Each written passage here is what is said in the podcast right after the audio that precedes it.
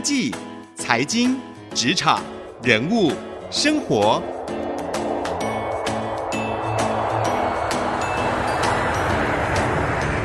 创意领航家。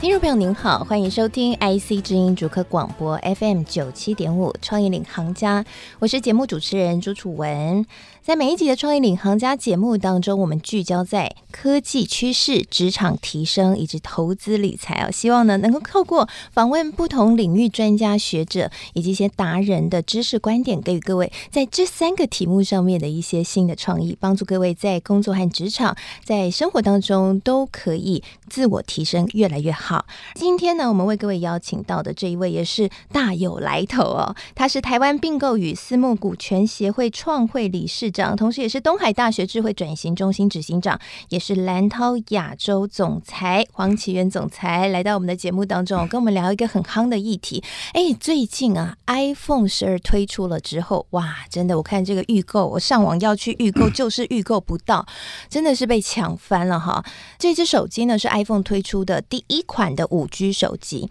那这支手机推出也意味着五 G 的时代真的来了，我们真的手上可以拿到五 G 手机了。虽然很多人都在讨论资费，或者是呢，也有很多人在讨论说，哎，这个用五 G 手机，可是五 G 基地台还不多，会不会到时候收讯收不到啊？无论如何，虽然有这些讨论，但是。这个手机的跨时代意义就是五 G 真的来了，而五 G 加上 AI 的结合，哎，真的会改变我们未来的生活。我们在报章、媒体、杂志上，或者是政府喊出的智慧家庭、智慧生活、智慧医疗等等的口号当中，我们可能多少都有在思考这个问题。可是，你知道你的生活真的会变成什么样子吗？我们一起欢迎黄总裁来跟我们一起聊今天这一个话题。欢迎黄总裁。呃，主持人好，各位听众朋友，大家好，很高兴来到这个节目。很高兴，很荣幸有邀请到黄总裁来，因为黄总裁最近就出了一本书哦。这一本书呢，叫做《从 AI 到 AI Plus》，是台湾零售、医疗、基础建设、金融、制造、农牧、运动产业第一线的数位转型的观察。我自己看这一本书，我觉得很浅显易懂，而且呢，书里面就有一些实际的案例，可以帮助我们去了解说，原来这个智慧医疗未来医院就是长什么样子，真的跟我们原本想的很不一样啊。所以今天呢，我们就要来聊 iPhone 十二推出之后，预购抢爆了。总裁有打算要换一只 iPhone 十二吗？那事实上没有。这个很惭愧的是，我并不是这个用这个 iPhone 啊，我过去十年都是用 Samsung。那因为用了习惯，所以就没有用这个 iPhone 啊。但是这个呃 iPhone 十二，这个我要呃提出来的，就是说是大家。要看这个五 G 手机啊，不能用这个以前啊看四 G 或者三 G 或者是二 G 手机的角度，因为五 G 是一个完全不一样的这个时代啊，所以手机本身呢并不是那么的重要或关键啊。五 G 的话，它是一个我们称之为典范转移 （paradigm shift）。它过去呢，我们这个是人啊与机啊，这个比如说你个人持一个手机啊这样子的一个连接，作为一个主要通讯的工具。但是五 G 呢，它创造的是一个啊完全数位化、完全智慧化的环境。它有很多的话是机与机的连接啊，比如说你走进一个房间，你走进一个大厅啊，所有的装置上面都有这个传感器，有 sensor。它会跟你的身上的这个装置啊，不一定是这个手机啊，这个连接。所以手机呢，只是其中啊 one of the device，但是手机并不是关键。所以我们在看到这个五 G 的这个关键的时候啊，我觉得大家呢不要太强调这个五 G 手机啊，这是第一点。第二个呢，五 G 手机呢，如果说要有很多应用的话，它必须啊五 G 的这个基础建设 infrastructure 要 ready。那台湾今天五 G 的这个 infrastructure 事实上还没有 ready 啊，不过台湾已经算是走在比较前面，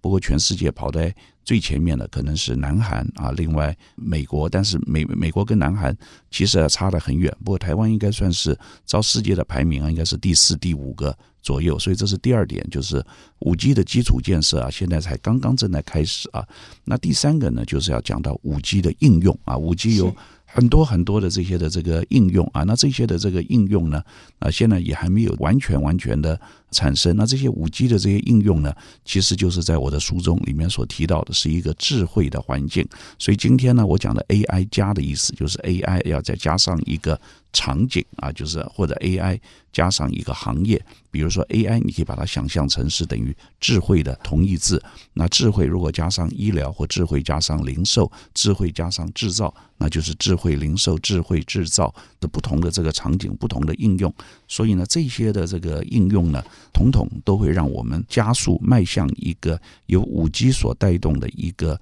智慧的应用啊。那这个呢，不一定是。透过这个手机来达成，所以我想这三点呢，是我们在看这个 iPhone 十二的时候呢，呃，要有的一个认知和理解。刚刚黄总裁提到了一个重点哦，就是五 G 时代来临，很重要的就是可以说是所有的装置可能未来都可以联网彼此沟通。所以呢，像是我们大家比较习惯像智慧手表或手机这些是大家习以为常。可是未来可能你的冰箱可以跟电视沟通，电视可以跟客厅的灯沟通哦。所以所有的装置都可以彼此沟通，所以手机其实可能不一定变得那么重要哈。所以现在大家抢五 G 手机，但是呢，要知道这一件事情。哦，那刚刚呢，黄总裁也提到了一个重点，就是五 G 加上 AI 会带来一些新的智慧的场景，像是刚刚提到的智慧医疗。我看到这个书里面呢、有一个让我很有印象的一个例子，就是未来医院会长什么样子。呃，事实上啊，未来医院啊，绝绝对事实上是一个很重要的一个场景。但是医院这两个字呢，可能会被取代啊。我们可能像诊所，台湾以往的大家都是到医院去，但是将来比如说 community，你所住的这个社区诊所可能也是。那甚至呢，你自己的家里也可能可以变成一个场景，因为未来有远距医疗，透过远距医疗的方式，目前在这个中国大陆、在美国，特别是因为现在 COVID-19 非常的流行啊，这也事实上是可能的一个。情况不一定是到传统的医院啊，那个某一个固定的地点去看某一个固定的医生，所以这个呢，事实上是有关键的改变。一方面呢，是由由于这个五 G 的环境；另外一方面，我觉得这个由于现在的这个疫情非常的严重，而台湾的防疫的经验在全世界是相对领先，而且算是可以算是最成功的国家。所以在这个情况之下，我们的医疗的模式不只是在台湾使用而已，呃，而且可以输出啊，输出到海外，可以把这整个的医疗运作的商业模式输出到东南亚或者甚至是欧美。另外呢，就是台湾的呃所有的电子的大的公司，他们都要转型。比如说以鸿海为例，那鸿海在他们新的提到，就说是他已经在看到，就是说替苹果代工的时代，其实手机不再是这个所有电子股最重要的。一个核心，在过去十年啊，有将近十五年的时间，呃，所有的台湾的电子的五哥或者是十哥，都是以替这个苹果啊，或者是其他的呃大的手机厂代工为主。但这个时代呃现在会过去，他们现在必须要找新的应用。那在红海三个新的最主要的应用，第一个是电动车，第二个是智慧医疗，第三个是机器人。那最近呢，像鸿海刚刚宣布跟玉龙啊成立鸿华先进。这个就是一个做电动车平台的公司，它号称要做电动车的安卓，就是它是做这个将来电动车里面的平台，它不是自己做车子，但是它就是像这个将来的这个手机里面有用安卓，那将来的车子啊，这里面有用这个安卓，那这个呢，就是我所讲到是一个跨领域的连接，是电子业跟医疗业连接。所以将来我们看到，您刚才提到了，在这个智慧医疗里面，我们觉得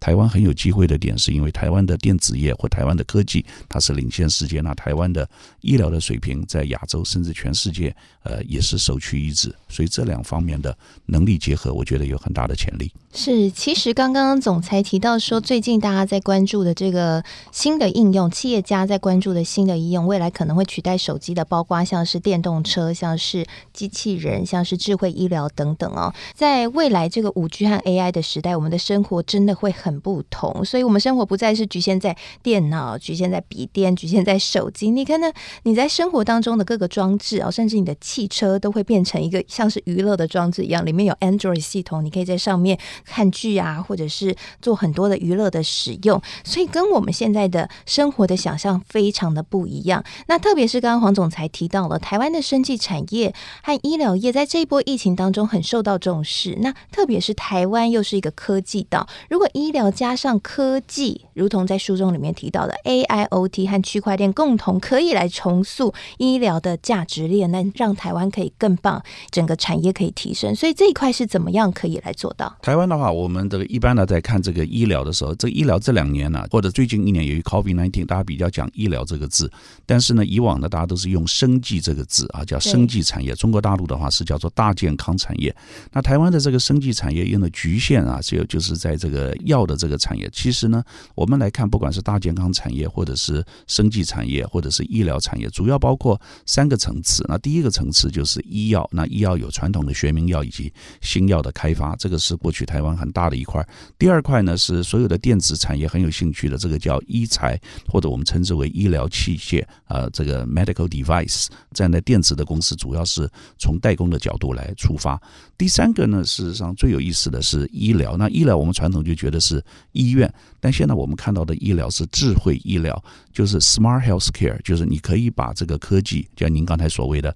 所说的这个 AIoT 啊，跟这些医疗的这个应用啊结合在一起，像远距医疗啊、精准医疗啊，这些呢都是一些可能性。那这个 smart health care 呢，如果说能够做一些结合的话，将来可以变成一个商业模式，输出不只是在台湾，而且可以在其他海外的这个国家也可以做这个使用。所以这个呢，就完完全全改变了啊，我们传统大家对于这个医疗的认知。所以这个 AIoT 跟医疗产业，你说可以怎么结合？我就是鼓励大家要跳脱传统的，那只是医药或者是医材这样子的思维，那也要跳脱传统的大家讲的医疗，医疗就说哦医院，那医疗不等于医院。这种情况之下啊，那你势必要有，不管是长照也好，或者是健康的人的这种的医疗也好，需要有新的 smart health care，将智慧跟医疗结合起来的模式。是，所以换句话说，我们未来如果要看医生的话，很可能就是打开一个视讯系统，然后就可以。直接看病了哈，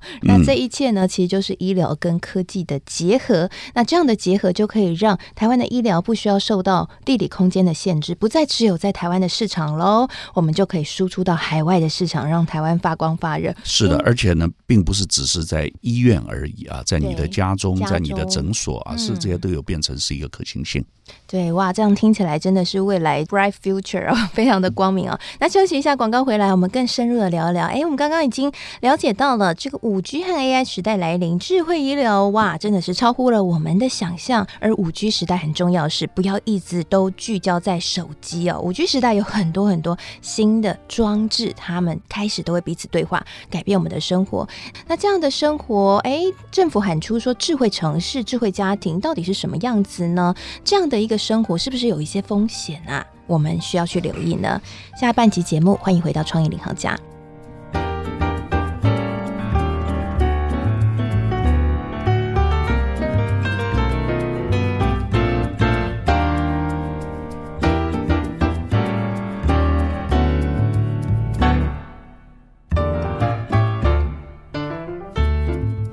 回到创意领航家，我是节目主持人朱楚文。今天在节目当中为各位邀请到的是东海大学智慧转型中心执行长、台湾并购与私募股权协会创会理事长蓝涛亚洲总裁黄奇元总裁来节目跟我们一起分享。他最近出了一本书，叫做《从 AI 到 AI Plus》。这本书里面就提到了，在五 G AI 的时代呢，整个企业开始进行数位转型是当务之急，一些智慧新场景纷纷都可以落实喽，像是智慧医疗，或者是接下来我们要来聊的主题——智慧家庭、智慧城市。总裁，我想要请问一下啊，其实我看那个政府喊智慧城市也喊很多年了哦。那我之前在电视台采访的时候，我们有做一个题目，就是关于这个智慧城市里面的停车会更方便，就可能你开在街上的时候，就会告诉你哪里有停车位，你就可以直接去停了哈，就不用再浪费时间找车位。我最近去逛那个新竹的。动物园哦，发现这个新改版的动物园，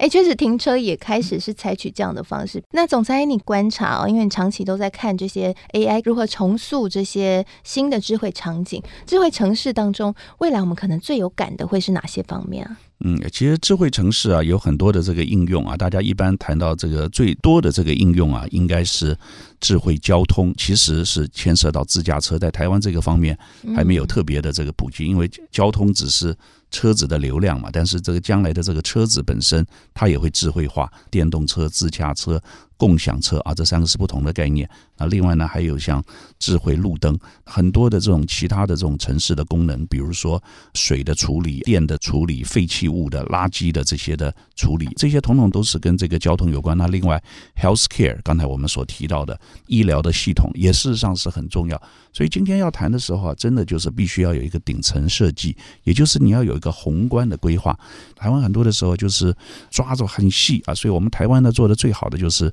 把这个流程或者是这个成本啊降低，但是你要做一个整体的规划，做一个系统整合的时候，台湾的这一方面是比较欠缺的。这个是比较可惜的，所以我我想呢，做到智慧城市的话，就是说是需要有想象力啊，需要整合力。那因为台湾的技术能力很强，所以现在在和这个全世界这些合作，有很多智慧城市的竞赛。台湾有很多的城市，不管是新北市有得过奖啊，好像台南市也得过奖，好像台中市也有得过奖，就是在全世界这些智慧城市，那台湾能够把这些的这种智慧的能力功能啊输出是很好的。不过我想更当务之急是我们如何。把台湾每一个城市啊，打造成一个更智慧的环境。呃，所有的人在这里面生活起来都觉得很舒服、很方便，我觉得这是比较重要的。但是我自己好奇一个问题哦，像刚刚讲的智慧城市里面，智慧交通是很重要的一环嘛？那未来可能会有很多自驾车啊，或者是说说像是共享车，从宏观的角度先打造一个系统啊，然后让整个架构可以更完整。可是这样的打造是可以在大家都还没有买。电动车都还没有去买特斯拉的时候，就先打造起来吗？还是说它其实也是需要搭配很多方的平衡？譬如说，像是五 G 设备的建立要更快速，然后大家也都要有那样的一个 sense 去买电动车，整个布局才可以完成。啊，我觉得台湾最需要的话是可能是观念上跟法令上啊，不是技术上。所以我们一般讲到创新，有技术的创新、商业模式的创新，台湾的这一方面走的是相对比较前面。但是台湾比较落后的是什么？是观观念的这个创新、政策的创新，还有法规的创新啊，我我们台湾的这个部分，很多的时候呢是过度的这个限制，我们叫 over regulate，所以它不是站在新力的观点，它是站在防弊的观点。我给大家举一个例子，就比如说金融好了，最近有一个很著名的例子，有一家公司啊叫接口啊，做电子支付的，他杠上了这个金管会，创办人当然是年轻气盛了，但是那接口，我想或许主持人你有用，很多的听众朋友也有在这个他做的事情就是中国大陆的支付宝，因为这样样子。他被这个金管会很严格的处罚，所以他的这个创办人呢、被呃限制了五年之内啊不得再出任接口投信的这样子的这个，那接口投信的这个业务呢也基本上就喊停啊，所以我我们台湾讲到金融创新，讲到 FinTech。这个呢就停止了。那我们来看到中国大陆，那就做这个支付宝，它的母公司呢叫做蚂蚁。蚂蚁集团呢，全世界有史以来最大的 IPO，它的 IPO 的这个募集的总资金的金额呢是三百五十亿美金啊，这是一兆以上的台币。那它的这个 IPO 呢，由于太热门，它原来的这个募集的这个估值呢是两千五百亿美金，现在由于太热门，主办承销商把它又估值上调了百分之十二，变成两千八百亿美金，它变成全世界现在这个市值啊，仅次。至于 J.P. Morgan，那上市以后可能就超过了的这个金融机构，那这个就是一个金融创新。所以回到刚才讲的点，就是台湾在做这个，不管是智慧城市也好，或者是金融也好，或者是什么，台湾我觉得最重要的是在法规。台湾的呃，我有很多很聪明的人，有很多很聪明的科技，但是假如说我们在这个法规上面不能够做突破，在观念上不能够突破，那我们就没有办法容忍所谓的叫破坏式创新 （disruptive 的 innovation） 啊，我们都是 incremental 的，所以在这个今天我们看到这个很很多创新的这些的速度呢，我们会被一些后进的国家，特别是东南亚所超越。像现在像新加坡或者是马来西亚或者是印尼金融科技的公司，或者是新创的公司，它估估值啊是到达一百亿或者一百亿美金以上，那这个都是远远的超过台湾。我想这个是我们要注意的地方。是，那最后一个问题哦，我想要带听众朋友来询问一下黄总裁哦，因为其实呢，我们知道五 G 和 AI 时代来临，对于我们生活，甚至是很多人的工作都会产生变化哦。也有很多人会担忧说，AI 呢将会取代很多的原本我们现在习以为常的工作。之前我们也看到不少的研究报告也指出了，哎，确实这个 AI 可能会取代掉部分的工作，但是也可能会创造一些新的工作。但无论如何是，我们听众朋友应该都很关注一件事，就是如何我们要在 AI 和五 G 时代下可以不被淘汰，持续可以保有竞争力。我们要怎么样做好预备呢？就是不要被 AI 淘汰呢。首先呢，就是要不要害怕 AI，要了解 AI，要拥抱 AI，所以一定要学习 AI。我之所以出这本书呢，从 AI 到 AI 加，那，事实上是。从我 Stanford 的一个教授啊，他叫 Jim Collins，他当年呢，在二零零一年的时候出了本书，就从 AI 到 AI 加，Good to Great。啊，就是说从这个好到这个卓越，但是呢，从 AI 到 AI 加，并不是从 AI 到更好的 AI，而是 AI 加上一个场景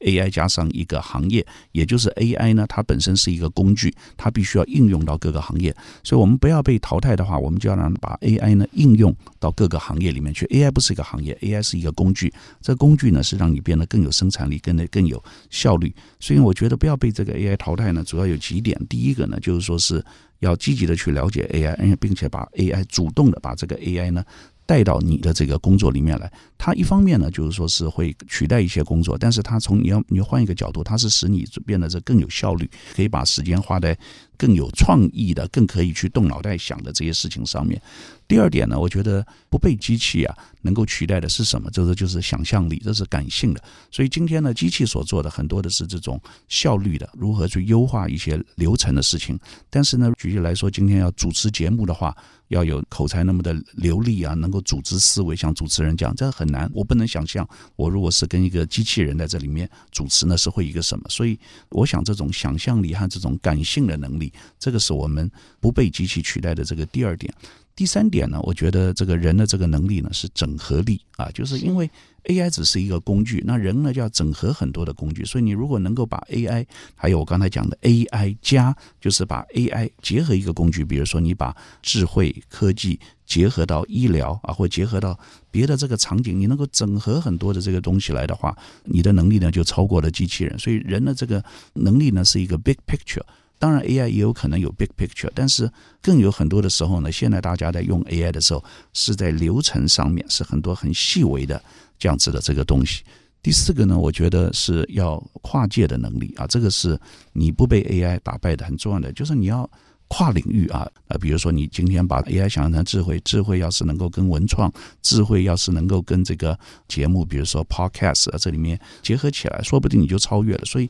跨界的能力、跨领域的能力啊，是很重要的。我觉得这些呢，都是超越 AI 的地方。这讲到的结论就是，这个让 AI 为我所用，而不是被 AI 驾驭。是，谢谢黄总裁今天非常精彩的分享哦。听完黄总裁分享，相信呢各位对于 AI 时代来临，应该都更能够去理解它的意义了。AI 呢，它很重要的是 AI Plus，AI 到底要加上什么？AI 它就是一个工具，它可以来帮助我们，而我们要怎么去运用 AI？所以在工作当中呢，你也要去思考了，AI 它到底可以怎么样为你的工作和你的公司来加值，以及参考刚刚黄总裁所提出的四大能。能力哦，你可以检视看看了。或许呢，透过这样的一个检视，无论环境怎么变化，AI 时代怎么样的往前迈进，你都可以是不被淘汰，而且乘风破浪，跟着趋势前进的那一群哦。谢谢您收听今天的创意领航家，也非常谢谢黄总裁今天精彩的分享。谢谢主持人，谢谢各位听众。那同时呢，我们现在每一集的创意领航家的节目，除了会同步上到官网之外，